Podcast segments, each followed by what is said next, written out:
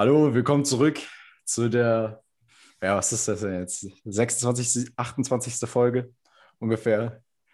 ähm, wir, haben heute, wir haben heute Niklas Stehenfahrt bei uns. Ähm, ihr kennt ihn vielleicht von YouTube. Ähm, ist äh, mittlerweile sehr bekannt dort. Und ähm, ja, wir haben über sehr interessante Sachen geredet.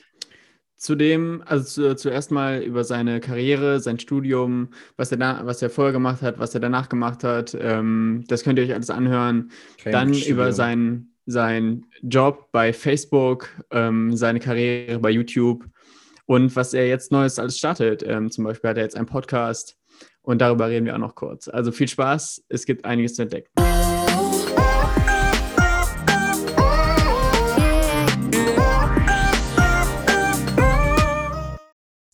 Hallo Niklas, schön, dass du da bist. Dankeschön, ich freue mich, dass ich hier sein darf. Hi.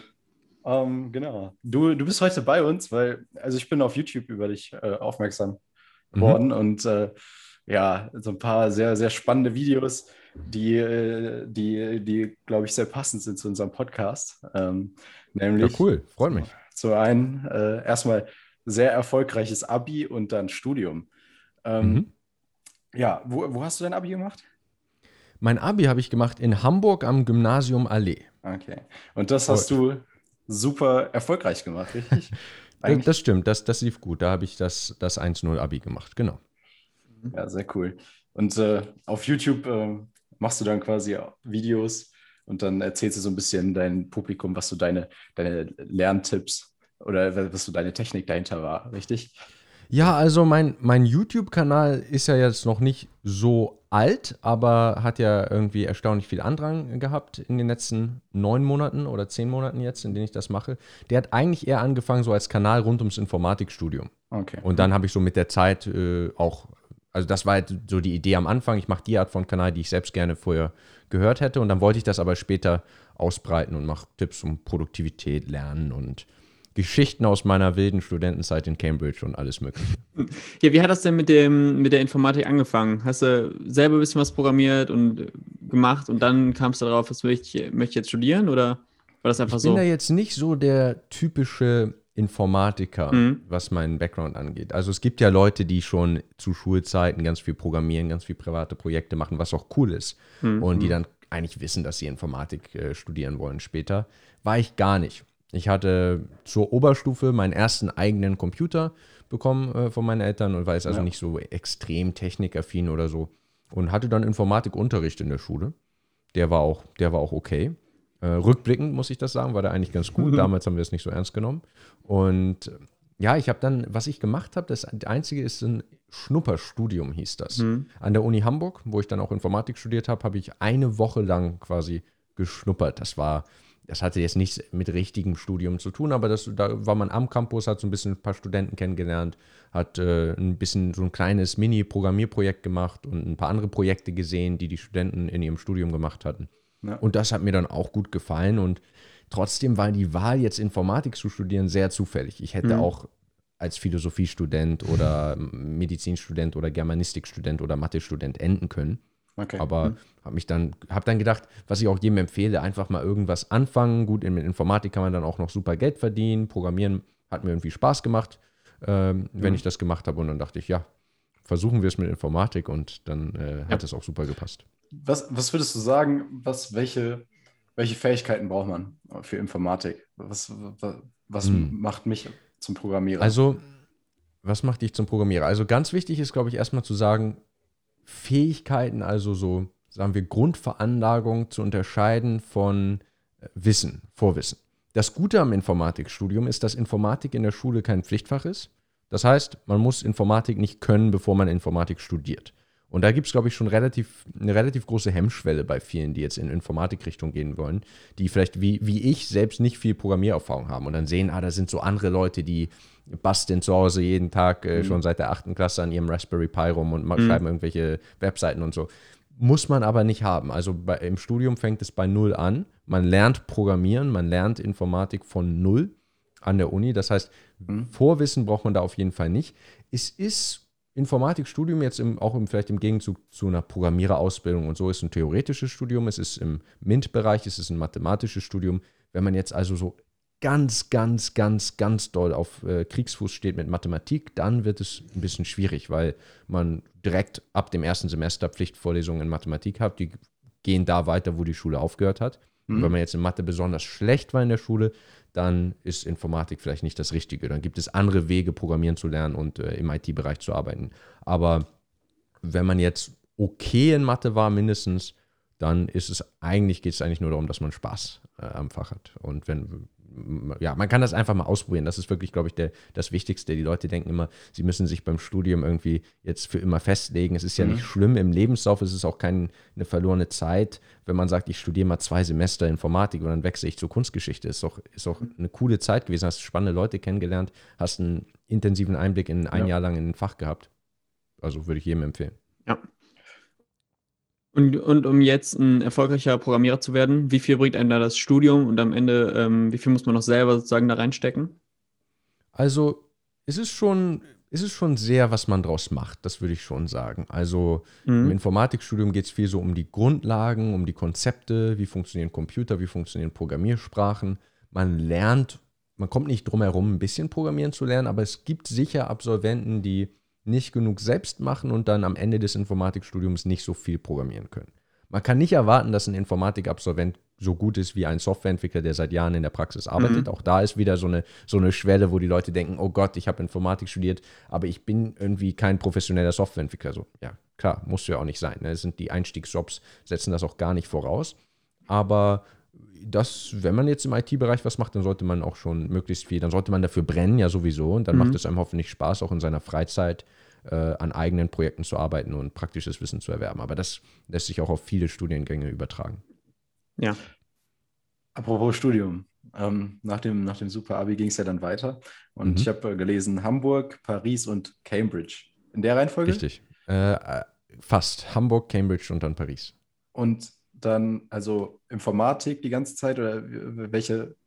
Ich habe, also ich habe in, um den, den Lebenslauf kurz vorzustellen, quasi, ich habe äh, der, an der Uni Hamburg meinen Bachelor gemacht in Informatik. Ich habe mir dafür vier Jahre Zeit genommen, statt Regelstudienzeit drei Jahre, ohne besonderen Grund. Das ist auch total in Ordnung, wenn man das ein bisschen entspannter angeht. Und bin dann mhm. für zwei Jahre nach Cambridge gegangen und das war ein Mathematikstudium, reine Mathematik. Das okay. hatte also dann nichts in dem Sinne mit Informatik zu tun ein bisschen, ein paar Fächer habe ich belegt, die so ein bisschen Richtung Informatik gingen, aber es war Mathematik. Hm. Zwei Jahre lang, habe dort einen Master abgeschlossen in Mathematik und hatte dann noch die Möglichkeit, über ein Stipendium ein Jahr nach Paris zu gehen und wusste auch noch nicht so recht, was ich sonst machen soll und habe dann nochmal ein, ein Jahr Master gemacht. Das war so ein einjähriges Forschungsprogramm, äh, auch mit einem Masterabschluss in Informatik wieder dann allerdings mhm. in Paris. Ähm, wie kamst du denn dazu, dann, nachdem du jetzt hier einen Bachelor gemacht hattest in Informatik, jetzt zwei Jahre nach Cambridge für Mathe dann zu gehen und nicht für Informatik vielleicht? Ja, das ist einfach so eine lange Geschichte und äh, ist letztlich überhaupt keine strategische Entscheidung mhm. gewesen meinerseits, sondern wie das oft so kommt, eine Verkettung von Umständen. Ich hatte ein Graphentheorie-Seminar belegt, freiwillig zusätzlich zu meinem Studium. Das war nicht Teil meines Informatikstudiums konnte ich mir auch, ja, habe ich mir nicht anrechnen lassen. Habe also im Fachbereich Mathematik Graphentheorie gemacht. Die Graphentheorie ist sehr, sehr stark in Hamburg. Sehr, sehr, sehr, sehr gutes Forschungsteam da, sehr guter Professor. Und der dortige Graphentheorie-Professor ist auch, äh, hat selbst in Cambridge studiert, ist dort Fellow und hat da sehr gute Kontakte und äh, mit dem bin ich ins Gespräch gekommen. Er hat zufällig entdeckt, dass ich das Stipendium der Studienstiftung des deutschen Volkes hat, was äh, habe. Das mhm. ist ein ganz tolles Stipendium, mit dem man dann auch zumindest damals die Cambridge-Gebühren finanzieren konnte. Ich weiß nicht, wie das nach dem Brexit aussieht. Hm. Und der hat gesagt, ja, gehen Sie doch nach Cambridge. Und der wollte mich quasi dafür, der wollte mich gewinnen für die reine Mathematik. Mhm. Was okay. ihm letztlich ja nicht gelungen ist. Ich hab, bin da zwar hingegangen, habe da zwei Jahre Mathematik studiert und bin dann aber schleunigst wieder zur Informatik. Nicht, ich mag Mathematik, aber habe da irgendwie jetzt nicht meinen, meinen langfristigen Platz gefunden. Ja. Ähm, genau, also Hamburg, gut, ist jetzt hier in Deutschland, aber Paris, Cambridge, das ist natürlich alles sehr international und ich sag mal, uns steht das jetzt auch bevor und mhm. auch unseren Zuhörern vielleicht. Ähm, empfiehlst du so ein internationales Studium? Oder? Unbedingt, ja, na klar. Also im Ausland zu leben ist das Geilste überhaupt. Wir also wirklich. Ich glaube, ich habe in meinem Leben keine bessere Entscheidung getroffen, okay. als ins Ausland zu gehen. Das ist, äh, ich kenne auch niemanden, der sagt, ich war ein, zwei Jahre im Ausland und das war blöd. Also das oder es hat sich nicht gelohnt. Man wächst unglaublich als Person, mhm. man lernt das klingt immer so klischeehaft, man lernt eine neue Kultur kennen, aber es ist halt wirklich so. Es ist was mhm. ganz anderes, in einem Land zu leben oder da Urlaub zu machen und äh, wirklich jahrelang sich in einem fremden Land äh, zu bewegen hat, da hat man auch einen ganz anderen, man gewinnt einen ganz neuen Blick, eine neue Perspektive auf das Heimatland. Man ist ja plötzlich mhm. der Deutsche und identifiziert sich ganz anders vielleicht, was damit, was, was Deutschland mhm. ist und was deutsche Kultur ist, während man ja sonst da nicht so aktiv drüber nachdenkt. Ist, also ist einfach persönlich eine super spannende Erfahrung, sieht zusätzlich auf jedem Lebenslauf schick aus. Das ist äh, immer gern gesehen, Auslandserfahrung. Ob man jetzt gleich den Bachelor im Ausland macht, das ist logistisch nochmal ein bisschen komplizierter. Finde ich, ist auch keine schlechte Idee. Ich war 17, als ich angefangen habe zu studieren und mhm. habe dann einfach weiter bei meinen Eltern gewohnt und äh, wollte mir den Stress nicht geben, aber habe mir Gott sei Dank dann ja nach dem vierjährigen Bachelor den Ruck gegeben. Hätte ich auch gern schon früher machen können, Erasmus-Semester und so. Also ja, ich empfehle mhm. das absolut. Okay. Jo. Ja, sehr cool. Und jetzt nochmal, um nochmal auf Cambridge zurückzukommen. Das ist natürlich mhm. schon so eine, ich sag mal, so eine gewisse Elite-Universität, super Ruf. Absolut. Ähm, wie, wie war es da? Wie, wie würdest du das? Ich meine, du hast natürlich sicherlich einen sehr hohen Leistungsdruck, denke ich mal. Ja, also die anderen hatten auf jeden Fall einen sehr hohen Leistungsdruck. Ich war da in meinem ersten Jahr erstmal als Visiting Student. Das war okay. ganz cool. Also ich war eigentlich gar nicht da mit dem Plan, den Master zu machen, sondern ich war da einfach ein Jahr, um mir das anzugucken. Also da hatte ich, äh, okay. das, das war toll, dass ich da über die Studienstiftung des deutschen Volkes diese Möglichkeit hatte. Die hatten da einen Kontakt und ich konnte da dann eben ein Jahr studieren, ohne diesen Leistungsdruck wirklich mhm. und einfach sehr, sehr viel mitnehmen. Ich habe ja, ich habe etliche YouTube-Videos gemacht zu Cambridge, also sowohl zu, wie das Studium aufgebaut ist, wie hart es ist und wie äh, die Studentenkultur ist und so. Mhm. Und kurz zusammengefasst, das, also das Modell selbst, dass die, die Lehre selbst, da ist wahrscheinlich der krasseste Unterschied, vor allem wenn man im Bachelor studiert, nicht im Master, dass diese Übungsgruppen, die man äh, auch bei uns an deutschen Unis kennt, immer nur zwei Studenten haben und einen Betreuer. Der, und oft ist der Betreuer auch der Professor selbst, sonst mhm. vielleicht ein Postdoc oder ein Doktorand. Aber man ist also bei diesen Hausaufgaben, man hat die Vorlesung, da sind alle zusammen, aber dann bei dieser Hausaufgabenbesprechung, da sind es immer nur zwei Studenten und dann zum Beispiel der Prof. Und da sind das natürlich auch richtig, richtig gute Forscher, die da selbst in Cambridge äh, mhm. forschen und lehren.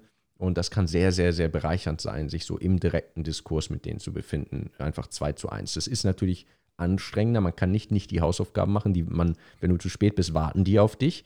Ja. Äh, du wirst äh, 50 Prozent der Zeit wirst du direkt gefragt. Also ja. das ist sehr, sehr, sehr intensiv. Es ist wie eine mündliche Prüfung jede Woche, jedes Mal in allen Fächern. Okay. Also das, aber man lernt halt unglaublich viel dadurch. Ne? Also mhm. man wird da auf jeden Fall auf Trab gehalten, man hat aber unglaublich viel Support.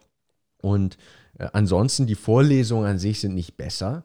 Aber was, der, was ein wesentlicher Unterschied ist, sind halt die Kommilitonen. Das ist, und das ist so ein selbsterhaltenes Ding, das muss man sich klar machen. Manche sagen, ah ja, Cambridge ist, ist eigentlich gar nicht besser als, ähm, als vielleicht eine, eine deutsche Uni, was die Lehre angeht. Hm. Naja, diese Supervisions, diese 2 zu 1 Sachen schon, aber sonst mag das stimmen. Nur Cambridge ist so gut, weil Cambridge so gut ist, weil es ja. Cambridge ist. Das ja. ist so ein Kreislauf die können, haben diesen Ruf, dass sie es sich leisten können, die besten Studenten aus der Welt anzuziehen. Das heißt, die Kommilitonen da sind einfach alle richtig krass. Du mhm. hast da halt, an einer, an einer, deutschen Uni ist es halt einfach ein Mischmasch. Du hast richtig, richtig gute Leute, die richtig top Leute, natürlich auch an deutschen ja. Unis, aber du hast halt auch viele, die so mittelmäßig am Fach interessiert sind und erstmal ausprobieren, erstmal noch nicht richtig wissen und vielleicht auch nicht so begabt in dem Fach sind und dann äh, lieber doch entscheiden, was anderes zu machen. Davon hat man schon deutlich weniger. Das ist schon äh, ein sehr inspirierendes Umfeld, sagen wir. Ist da nicht auch zuletzt dem Geld geschuldet, was viele Leute dann da lassen, um eben die Zeit dort zu verbringen? Teilweise mag das sein, wobei ich nicht wirklich, also ich, ich glaube nicht, dass, also reiche Menschen sind ja nicht intelligenter. Nee, nee, nee. Die haben vielleicht ja. natürlich eine andere Möglichkeit, sich darauf vorzubereiten. Aber wenn das so wäre, wenn, also wenn, wenn, wenn Cambridge eine finanzielle Elite wäre, mhm. dann wäre das Umfeld ja nicht so. Dann würde man ja, ja nicht den Eindruck haben, ja. wow, sind die alle schlau, wow, können die alle viel. Ja. Das wäre dann ja mhm. nicht so. Dann würde man mhm. eher sagen, wow, haben die alle schicke Autos, mit denen sie irgendwie zu den, in die Ferien abgeholt werden. Nee, das ist äh, eher ein Vorurteil, würde ich sagen. Mhm. Es gibt, mhm. es ist sicher so, dass sehr, sehr wohlhabende Familien ihre Kinder natürlich gerne nach Cambridge, Oxford in solche Unis schicken und die, selbst wenn die wenn, also wenn die Kinder ganz unbegabt sind, dann schaffen die das nicht. Ja. Da kannst, kannst du dich nicht mhm. einfach einkaufen, also meines Wissens jedenfalls nicht. Aber die haben natürlich die Möglichkeit, es gibt ganze Programme, es gibt private Tutoren, die dich ganz konkret auf das Vorstellungsgespräch, auf das Auswahlverfahren in Cambridge vorbereiten. Mhm. Jeden Tag. Mhm. Und das ist natürlich, wenn jemand ein, ein bisschen weniger kann eigentlich, aber dann jahrelang tägliche, tägliche Privatstunden, wie bereite ich ja, mich auf die Cambridge-Prüfung vor hat, hat er eine viel bessere Voraussetzung als jemand, der ein bisschen schlauer ist, aber das nicht hat. Mhm. Und mhm. deswegen gibt es natürlich das, dieses hat natürlich den Aspekt. Und äh, das liegt aber weniger, würde ich sagen, an den Studiengebühren und mehr an, den, an der Attraktivität der Uni und dass ja. äh, reiche Menschen eine andere Möglichkeit haben, sich vorzubereiten und mhm. äh, im Schnitt natürlich auch aus gebildeten Familien kommen. Aber es gibt ganz viele, ganz, ganz viele Studenten. Die Mehrheit der Studenten in Cambridge sind äh, nicht aus reichen Familien, mich eingeschlossen. Ich habe einen Studentenkredit aufgenommen, um da äh, zu studieren. Das haben die meisten. Okay. Oder sie können es ja. eben gerade so finanzieren. Und da, naja, ich sage immer, vor dem Brexit gab es da auch sehr, sehr gute Möglichkeiten, das zu finanzieren. Es ist gerade eine schwierige Situation. Das muss man ganz ehrlich sagen. Es ist echt mhm. ein blödes Timing für alle, die jetzt irgendwie nach England gehen wollen, weil die Studiengebühren jetzt einfach dreimal so teuer sind. Ja. Aber die Kredite, die man von der Regierung kriegt, nicht dreimal so hoch sind. Und man sie teilweise auch nicht mal mehr kriegt als EU-Student. Das ist wirklich ein Problem. Man kann natürlich immer einen privaten Kredit bei irgendeiner beliebigen Bank aufnehmen. Klar. Da zahlt man relativ viel Zinsen. Muss man sich überlegen, ob es das einem wert ist. Aber ja, ja es ist insgesamt, als ich dort war, jedenfalls war es jetzt nicht die Atmosphäre, oh, hier sind nur reiche, reiche Säcke oder so. Ja, das ist es das nicht. Sehr gut. Schön zu hören. Ja, ähm, gut, Cambridge war ja dann dein, äh, dein zweites Studium quasi. Mhm. Ähm, Lebenslauf. Ich weiß, du berichtest natürlich auch sehr ausführlich auf YouTube darüber, aber wie würdest du, wie würdest du sagen, muss so, so ein idealer Lebenslauf aussehen? Zum Beispiel hört man ja Für immer, die Cambridge-Bewerbung oder Cambridge, für später? Genau. Also ähm, man hört ja, Praktika sind wichtig, vielleicht so ehrenamtliche Arbeit wird, glaube ich, also ich zum Beispiel im Kontext von den USA natürlich auch sehr gerne gesehen. Wahrscheinlich ist mhm. es auch in England so. Äh, wie, also wie, wie jetzt, sah das aus? Also der Lebenslauf bei den, wenn man, du meinst es für die Bewerbung in Cambridge, ja. da ist der Lebenslauf selbst noch nicht ganz so entscheidend, würde ich tatsächlich okay. sagen, denn man ist ja nur zur Schule gegangen. Okay. Vielleicht, wenn man sich ja. für einen Master bewirbt, nicht, aber dann ja. sind einfach die Bachelor-Noten ganz wichtig. Also für die Bewerbung in, in, in so eine, an so einer Uni sind die Noten ganz entscheidend, hm? die man in der Schule hat. Okay. Abiturnote ist einfach extrem entscheidend.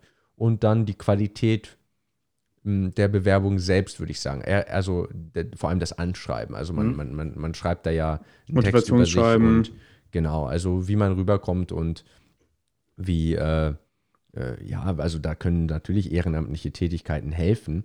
Aber insgesamt muss man auch sagen, dass ich glaube, ganz viele einfach auch gar nicht auf die Idee kommen, sich in sowas in einer mhm. Uni wie Cambridge oder Oxford zu bewerben. Mhm. Die Quote der Leute, die der Bewerbung, die eingeladen werden zum Vorstellungsgespräch, ist extrem hoch. Das ist keine geringe Prozentzahl oder so. Es werden äh, also es wird eine sehr, sehr, sehr hohe Anzahl der Leute, die sich in Cambridge bewerben, werden dorthin eingeladen zum Auswahlverfahren. Mhm.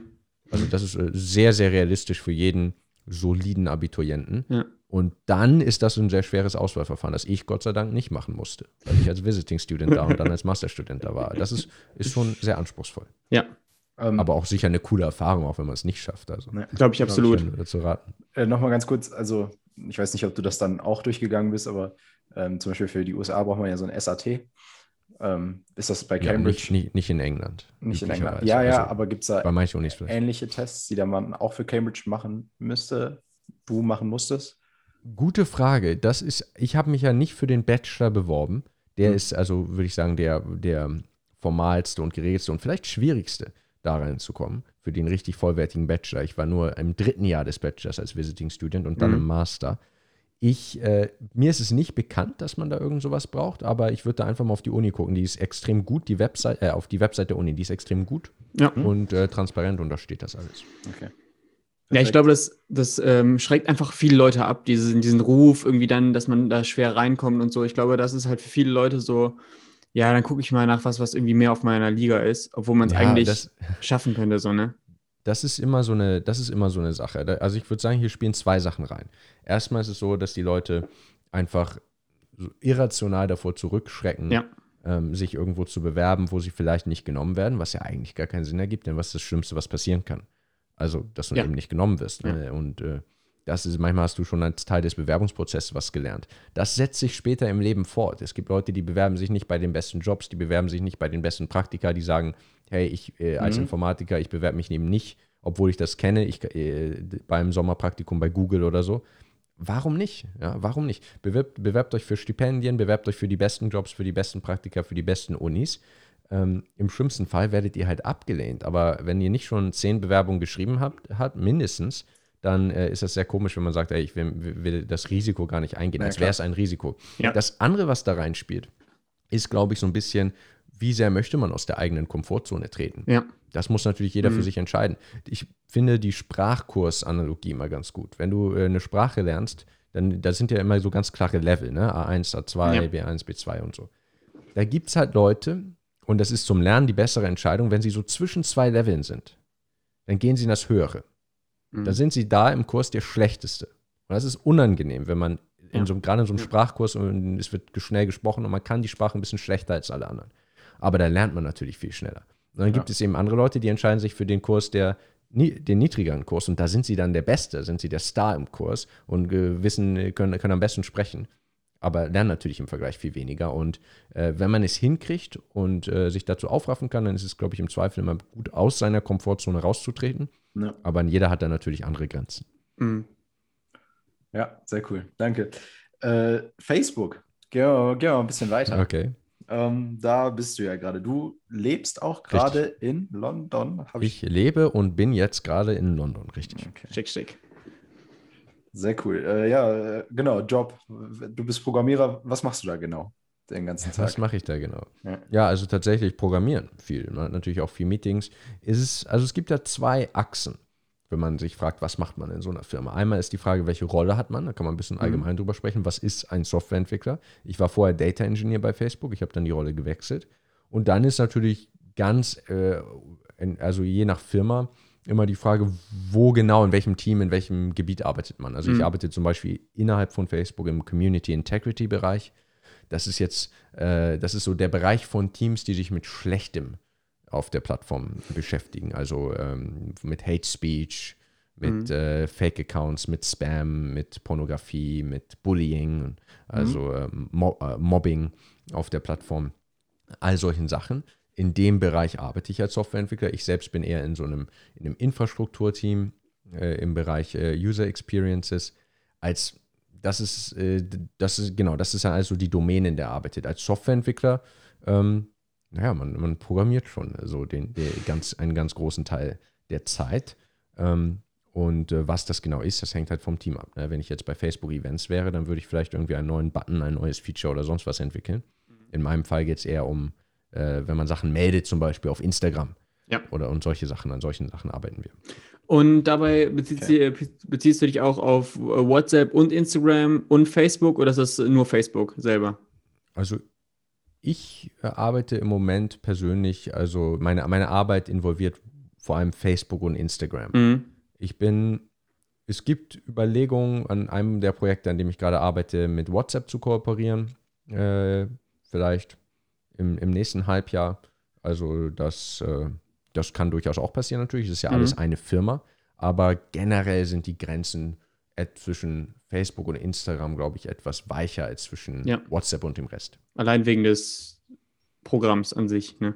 Ja, genau, das sind ja, also auch, auch Facebook und Instagram sind einfach über die Zeit zusammengewachsen. Ist ja klar, es waren ja ganz unabhängige Apps. Hm. Und dann ja. äh, wurden sie gekauft und dann äh, äh, arbeitet man plötzlich für die gleiche Firma, aber das interessiert ja den, den Code, das Programm erstmal nicht. Mhm. Der ist ja mhm. trotzdem erstmal unabhängig und das ist sehr aufwendig und dauert Zeit okay. und wächst dann so über die Zeit zusammen, dass sich die Systeme etwas ja, besser ja, verstehen, ja. technisch. Jetzt hast du gerade Meetings erwähnt. Ähm, ja. ja, wie viel. Hat man leider auch ganz viele. Naja, was heißt leider? Ich mag, ich, ich finde Meetings an sich gar nicht schlecht. Das ist ein bisschen Geschmackssache. Manche wollen lieber nur programmieren. Ähm, das ist sehr, sehr, sehr abhängig natürlich wieder von der Firma, von der Rolle, vom Team, von der mhm. Woche. Aber ja, ich würde sagen, vielleicht verbringe ich so 20 Prozent meiner, meiner Arbeitszeit in Meetings, 20, 30 Prozent. Mhm. Okay. Das kannst du auch einfach von London zu Hause machen oder musst du irgendwann mal auch mal wohin? Also ist natürlich jetzt mit Corona eine besondere Situation. Generell haben diese Silicon Valley Firmen wie Facebook und Google das ganz gut raus, dass sie uns sehr viel Flexibilität geben. Also man konnte auch vorher schon von zu Hause aus arbeiten, wenn man das wollte. Mhm. Einfach so ab und zu. Man sagt, oh, heute gehe ich nicht ins Büro, ich bleibe zu Hause. Da muss man auch nicht um Erlaubnis fragen oder so wie in manchen anderen Firmen. Ja. Mhm. Sondern du bist dein eigener Herr und äh, die Arbeit fühlt sich fast so eher projektbasiert an. Man hat auch keine Stundenzahl pro Woche oder solche Sachen gar nicht. Mhm. Das heißt, äh, man organisiert sich da so ein bisschen selbst. Äh, meistens geht man ins Büro, wenn nicht Corona ist, weil es da kostenloses und sehr gutes Essen gibt. Äh, drei Mahlzeiten am Tag und alle Snacks dazwischen und so. Da sind sie nice. Äh, sehr gut aufgestellt. Ja. Und äh, sorry? Ja, ja, ja. Achso, ja, ja. Schon allein ein Grund, dahin zu gehen dafür. Ne? ja, ja. Ich sehe euch schon äh, ja. Äh, ja, erstrahlend. Das ist genau, das ist natürlich immer ganz cool, auch wenn man Leuten das Büro zeigt. Äh, das ist echt diese riesen Buffets und ja. dann, wenn man fragt, wie und das kostet alles nichts. Naja, es ist quasi Teil des Gehalts. Man weiß es ja vorher, wenn man sich für ja. den Job entscheidet. Aber dies ist auf jeden Fall, die Benefits waren, waren immer sehr gut. Im Moment ist Corona, wir sind alle natürlich schon seit Ewigkeiten im Homeoffice. Ich habe das Büro seit Februar oder März äh, 2020 nicht gesehen. Oh. Insofern, ja. äh, klar, kann ich das jetzt alles machen. Aber die Firma ist ja eh äh, über die Kontinente verteilt. Das heißt, ja. wir sind ja eh auf Videokonferenzen aus, ausgelegt. Ich musste auch im Büro oft Videokonferenzen abends mit den Amerikanern machen, denn da ist ja das Gros der Firma. Deswegen mhm. ähm, ist das jetzt äh, technisch und was die internen Abläufe angeht, nicht so die Riesenumstellung. Für einen persönlich ist es natürlich, mhm. wie für alle anderen Leute im Homeoffice, äh, eine merkwürdige Situation manchmal. Wie würdest du sagen, ist so der Druck? Also es hat man ja bei vielen Firmen, die dann anbieten, ja, bleib einfach zu Hause, ja, wenn du mal einen Tag frei haben musst, mach mal einen Tag frei. Wir machen jetzt das nicht so, weißt du, mit, mit irgendwelchen festgelegten ja. Stunden und so, was dann am Ende dazu führt, dass einfach alle Leute einfach durchgängig arbeiten, weil mhm. der Druck halt voll hoch ist. Wie ist es so bei, bei in deinem Arbeitsumfeld? Also, das ist, glaube ich, eine sehr, sehr persönliche Sache, denn ich mhm. erlebe den Druck nicht als besonders hoch. Und ich würde sagen, man kann den Job gut mit einer 35-Stunden-Woche machen. Mhm ich weiß, dass es Leute gibt, die den Druck als höher empfinden. Ja. Und das ja. ist halt auch so ein bisschen die Frage, wie geht man mit Flexibilität um? Wie gut? Wie mag man das? Es gibt ja, also es gibt sicher Leute, die sagen, ich finde das eigentlich ganz gut, wenn es ganz klar ist, ich arbeite genau von 9 bis 17 Uhr jeden Tag. Ja. Gibt es bestimmt. Und es gibt auch sicher Leute, die, wenn sie das nicht müssen, sich das selbst so vornehmen.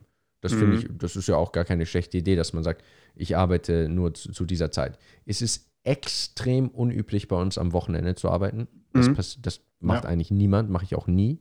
Ähm, und da ist ja dann auch niemand erreichbar. Das wäre auch anstrengend, wenn man äh, mal jemanden was fragen muss. Ja. Das sind ja alles sehr vernetzte, sehr große, komplexe Systeme, die man nicht de an denen man nicht alleine arbeiten kann, wirklich. Mhm. Weil man immer ganz schnell irgendwelche Komponenten berührt, die man nicht versteht weil mhm. die, jemand, jemand anders, jemand anders sich mit denen schon länger beschäftigt. Ja, ja. Das ist, äh, da kann man gar nicht alleine machen. Aber genau, die Kultur ist ganz klar. Ich würde sagen, so Kernarbeitszeiten sind so von 10 bis 17 Uhr, montags bis freitags ungefähr. So, da mhm. arbeiten die Leute mhm. meistens.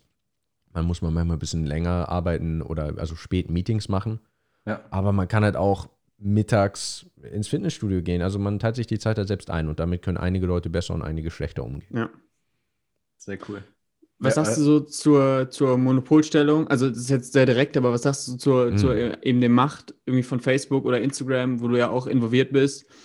Ähm, kannst du da überhaupt über äh, was zu sagen oder ist das so ein bisschen was, ja, was du nicht so betrifft? Ich kann mich, so, kann mich hier, äh, also ich, ich, ich kann natürlich überhaupt nicht für die Firma, Firma sprechen mhm. und ich kann so meine, meine persönliche Meinung so ein bisschen, bisschen anreißen. Ich ja, es ist, ich finde, es ist, es ist auf jeden Fall erstmal eine schwierige Frage. Also, was, was ich auf jeden Fall merkwürdig finde, ist, wenn Leute es irgendwie ganz klar finden, dass es jetzt irgendwie gut oder schlecht, mhm. äh, dass, dass eine Firma so groß ist. Es hat Vor- und Nachteile. Es ist natürlich sehr, sehr viel Kraft, sehr, sehr viel Ver und Verantwortung in einer Hand, mhm. aber halt auch nicht so richtig in einer Hand. Denn so eine Firma ist ja ein sehr großes und komplexes Konstrukt. Ja. Und die Firma kann nur funktionieren, und basiert sehr, sehr stark auf interner Transparenz und interner mhm. Demokratie, können wir fast sagen. Ja. also alles, was außerhalb diskutiert, Facebook macht dies oder jenes, wird in der Firma selbst intern natürlich noch viel schärfer diskutiert. Ja, und das, also die, die Firmenleitung könnte jetzt nicht einfach irgendeinen ganz kleinen Kurs äh, äh, mit, mit Scheuklappen fahren und äh, egal, was, was die ganzen Angestellten. Es sind ja 50.000 Leute oder wahrscheinlich mehr inzwischen, die da arbeiten.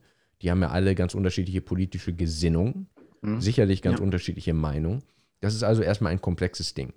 so eine Firma, äh, die, die Nachteile sind offensichtlich, glaube ich, wenn eine Firma so sehr, sehr, sehr viel Kraft hat, ne? dass man, also es könnte ja quasi missbraucht werden.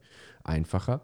Andererseits hat natürlich auch eine Firma gerade in einer Monopolstellung die Möglichkeit, sich viel karitativer zu verhalten. Also äh, der, dieser Marktwettbewerb, der manchmal als was nur rein Positives angepriesen wird, mhm. der ist ja auch sehr, sehr scharf. Der heißt ja, dass wenn, so, wenn es so ganz viele Firmen gibt, die alle so Kopf an Kopf miteinander rennen, dann müssen die alle extrem effizient sein. Ja.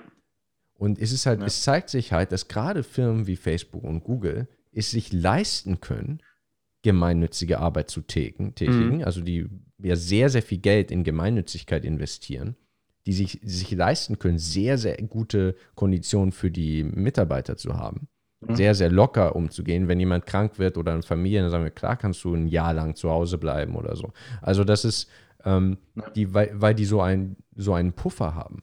Und äh, eine Firma, die sich, die ums Überleben kämpft oder Kopf an Kopf mit ihren, mit ihren Mitstreitern ist, kann sich das viel weniger leisten, Gutes zu tun. Mhm. Und äh, äh, nicht ja. nur auf Effizienz zu gucken. Und das, finde ich, geht manchmal im öffentlichen Diskurs ein bisschen unter. Da klingt das dann so, als wäre ein Monopol immer ja. sofort schlecht. Ja. Und es klingt manchmal so, als wäre so eine Firma so was Atomares. So, Facebook hat die und die Meinung, Facebook hat die und die Entscheidung getroffen. Mhm. Das heißt nicht, dass, äh, dass man das alles völlig unkritisch sehen sollte. Aber die Frage ist immer auch, was ist die Alternative oder was soll man denn dagegen machen? Also ich, begrü ich beglückwünsche jeden, der im Social Media Bereich äh, äh, sein eigenes Ding macht. Ich fand es cool, dass Clubhouse äh, so einen großen Auf, äh, ähm, mhm. Auftrieb hatte plötzlich, auch wenn der Hype ja so ein bisschen nachgelassen hat gerade. Ja. Und es ist ja, steht ja jedem frei. Ich bin persönlich politisch kein besonders großer Freund davon, mit, da mit einem Hammer drauf zu hauen und dass der Staat dann sagt, jetzt da, so gut darf es aber nicht laufen, wir mhm. müssen da jetzt Sachen aufbrechen oder so bin ich persönlich überhaupt äh, einfach kein großer Fan von. Ich glaube nicht, dass das äh, den Markt oder die Gesellschaft verbessert. Aber das ist ein sehr tiefes Thema und da gibt es sehr kluge Leute, die auch gegenteiliger Meinung sind und äh, da, das würde jetzt sehr weit führen. Mhm. Ja, danke dafür. Wir machen, wir machen noch mal eben weiter mit YouTube, weil das mhm. möchte ich auf jeden Fall auch noch mal ansprechen. Ähm, du hast ja gesagt, es ging erst los mit so ein paar Programmiertipps, Videos und dann hat sich das jetzt so weiterentwickelt. Ähm, ja, ich muss gestehen dazu, es war schon so geplant. Also nicht, dass das jetzt so klingt, ich mache einen Kanal für Informatikstudenten und dann, oh, plötzlich gucken den ganz viele, ich mache den jetzt größer. Ich habe natürlich gehofft, dass der mit der Zeit immer mehr Zulauf hat und hatte halt, diese Strategie gewählt. Da habe ich auch ein Video gemacht zu meinen YouTube-Strategien und Tricks. Äh, die Strategie, die immer, wenn man auch ein Startup macht oder sonst für, für Projekte immer gut ist, die Nische möglichst klein zu wählen. Dass man sagt, ich bin, wirklich, bin möglichst spezifisch. Mhm. Je mhm. weniger ähm, potenzielle Kunden oder Zuschauer du am Anfang hast, je, je klarer das definiert ist, desto einfacher ist es, erfolgreich zu werden. Facebook hat angefangen nur für Harvard-Studenten. Ja. Facebook wäre nicht so erfolgreich geworden, wenn es ein globales soziales Netzwerk von, an, von Anfang an gewesen wäre. Mhm. Und äh, genauso wäre mein YouTube-Kanal nicht so erfolgreich geworden, wenn ich sage, hier bin ich, Niklas Steenfeld, niemand kennt mich, null Abonnenten, aber ich rede über Schach, Cambridge, äh, Lerntipps, Informatik, alles, was mir gerade einfällt. Das mhm. funktioniert besser, wenn man schon so ein gewisses Momentum aufgebaut hat. Ja. Ja, würdest, würdest du sagen, dass ähm, für den Erfolg dann auch so, ich sag mal, multimediale Auftritte sehr wichtig sind? Also zum Beispiel äh, habe ich mich jetzt mit dir auf LinkedIn verknüpft oder mhm. äh, meinetwegen Instagram, Facebook. Ähm, wie wichtig ist das, damit du dann hinterher auch deinen YouTube-Kanal und dort deine Aufmerksamkeit ähm, so steigerst? Klar, absolut, das hilft. Also ich würde sagen, Kollaboration mit, mit anderen YouTubern und Vernetzung ist so, ist das zweiteffektivste, um auf YouTube zu wachsen. Mhm. Das effektivste sind virale Videos. Die kann man natürlich, man kann sich, man kann es darauf anlegen, aber man kann, man kann es nur begrenzt beeinflussen. Aber das ist also nichts kann mithalten mit der Macht des YouTube-Algorithmus, wenn man also ja. ein äh, Video richtig, wenn man es schafft, genau das Video zu machen, was wirklich die Leute sehen wollen, dann ist der Algorithmus sowieso sehr gut darin, die Zuschauer zu finden enorm gut darin. Es gibt ja auch diese Kultur, die meisten Leute gehen einfach nur noch auf die YouTube-Startseite und gucken ein Video, was angezeigt wird, suchen ja. jetzt gar nicht noch speziell ja. nach dem Thema. Ja. der, weil der Algorithmus einfach so gut ist. Da muss man wirklich sagen, äh, also Props to YouTube, die sind, äh, haben das echt gut gelöst. Aber es hilft natürlich trotzdem enorm. Es gibt ja womöglich jetzt auch hier äh, Zuschauer äh, bestimmt dieses Podcast, die das hier hören und sagen, hey, das klingt ja spannend, jetzt Niklas Steenfeld gucke ich mal nach. Ähm, ja. Auf YouTube und die das noch nicht kannten. Und das äh, multipliziert sich noch. Die erzählen es dann vielleicht wieder jemandem. Also dieser Netzwerkeffekt, der ist natürlich super. Ich hab, kann es an dieser Stelle pluggen. Ich habe ja auch gerade meinen eigenen Podcast gestartet. Da habe ich ja. auch wieder äh, Niklas und Konsorten heißt der. Und äh, da gibt's, da kann ja auch wieder sein, dass irgendjemand ähm, den zufällig entdeckt bei Apple Podcasts oder auf Spotify oder irgendwo wird der angezeigt und dann wieder mit jemandem drüber spricht oder jemand erwähnt ist. Also besonders aktiv zu sein, sich mit vielen Leuten zu unterhalten, sich viel auszutauschen, ist ja in allen allen Dingen und Projekten und Lebenslagen sehr hilfreich. Ja, Niklas und Konsorten ist auch dann unten ähm, verlinkt in der Beschreibung. Nice. Willst du ganz kurz erklären, ähm, worum es geht? Vielleicht den Zuhörern ganz kurz einen Hint geben? Also, Niklas, mein Kanal ist ja inzwischen da angekommen, dass ich Videos mache über alle Themen, die mir in den Sinn kommen und äh, die mir Spaß machen. Ich fasse gern Bücher zusammen, ich mache gern was zu Produktivität, aber auch gern zum Auslandsstudium. Und mhm. Niklas und Konsorten hat ebenfalls kein konkretes Thema ich würde sagen, formatstechnisch das beste Vorbild ist die Joe Rogan Experience. Mhm. Falls äh, die, die Zuschauer, äh, Zuhörer das kennen. Das ist ja dieser riesige englischsprachige Podcast und äh, die Idee ist, jede Woche einen anderen Gast, immer spannende Gäste. Das können YouTuber sein, das können Influencer sein, das können äh, Leute aus ganz anderen Bereichen sein, die eine spannende Geschichte zu, erzählt haben, zu erzählen haben und dann immer so eine Mischung aus persönlichem Interview und fachlichem Interview. Ja, habe ich gesehen. Als letztes hattest du ja jetzt irgendwie Open Mind genau, dir. Open Mind, den YouTuber genau. zu, der als Betäubungsmittel als, als Thema hat. Ja. ja. Ähnliche Schiene fahren wir ja auch. Ähm, wo siehst du denn deine Zukunft? Was sind noch Pläne? Was sind Ziele? Was möchtest du noch erreichen? Wirkt ja fast so, als ah, hättest du das schon durchgespielt. Wo sehen sie deinem, sich in fünf Jahren? In deinem jungen Alter. Ja. Naja, durchgespielt. Äh, das ist ja immer alles sehr relativ. Aber also, viele Leute können das, was du jetzt schon erreicht hast, ähm, in vielen Jahren nicht auf, aufweisen. Ja, und das ist eine, eine, natürlich eine Mischung aus äh, Initiative und ganz viel Glück und guter Umstände, die mich dahin geführt hat. Aber ähm, ich habe natürlich vor allem Lust, diesen YouTube-Kanal, den Podcast, das Instagram, die Social-Media-Präsenzen weiter auszubauen. Mhm. mhm. Ich, äh, dieser Kanal ist ein sehr groß, starker Multiplikator. Wenn man, ist es heutzutage sehr viel wert, eine Öffentlichkeit, ein Publikum zu haben. Und ich meine, durch diesen Kanal werde ich plötzlich eingeladen zu Konferenzauftritten. Ja. Ich werde bezahlte Vorträge halten, nach Corona dann natürlich noch mehr, auch in der echten Welt. Äh, und äh, ich kann ja eigentlich genauso viel wie vorher. Ich bin der gleiche Mensch wie vorher. Mhm. Aber ich habe halt dieses Sprachrohr plötzlich. Mhm. Wenn ihr mich jetzt also vor ein, zwei Jahren gefragt hättet, dann hätte ich gesagt, ja, so richtig weiß ich das noch nicht. Der Facebook-Job ist cool und da werde ich jetzt so ein paar Jahre was machen. Dann wechsle ich vielleicht mal zu Google oder einer anderen Firma oder ich würde gerne mal im Startup arbeiten. Ich hatte immer vor, irgendwann mal mein eigenes Startup zu machen. Mhm. Das steht auch. Das ist der Kanal ja auch zu einem gewissen Grad. Das ist ja auf jeden Fall eine Selbstständigkeit. Ja? Ich zahle ja dort selbstständig Steuern. Das ist so ein bisschen wie eine kleine Firma, wenn man einen YouTube-Kanal betreibt. Ja. Und ich würde sagen, das ist schon das, woran jetzt eher mein, mein, mein Herz hängt im Moment ich, äh, mein, mein Job bei Facebook ist extrem gut. Es ist äh, also der beste Dayjob, den man sich überhaupt, überhaupt vorstellen kann. Aber es ist so ein bisschen für mich emotional zu einem Dayjob geworden, weil mir dieser Kanal, die Videos machen, das Kreative, die Interaktion mit dem, mhm. mit dem Publikum, das macht mir schon besonders viel Spaß. Ja, sehr cool. Das ist doch, äh, das ist doch ein gutes, gutes Abschlusswort. Niklas, danke, dass du dabei warst. Ich habe mich sehr gefreut. Danke für das nette ja, Gespräch. Auch. Sehr schön. Danke. Das war, ich glaube, unsere, unsere Zuschauer, Zuhörer konnten auch sehr viel mitnehmen ähm, und vielleicht die eine oder andere Motivation und vielleicht bewirbt sich ja jetzt jemand bei Cambridge. ja, mal sehen. Mal sehen. Damit äh, sage ich Tschüss an die Zuhörer. Bis dann. Bis, bis dann. Ciao.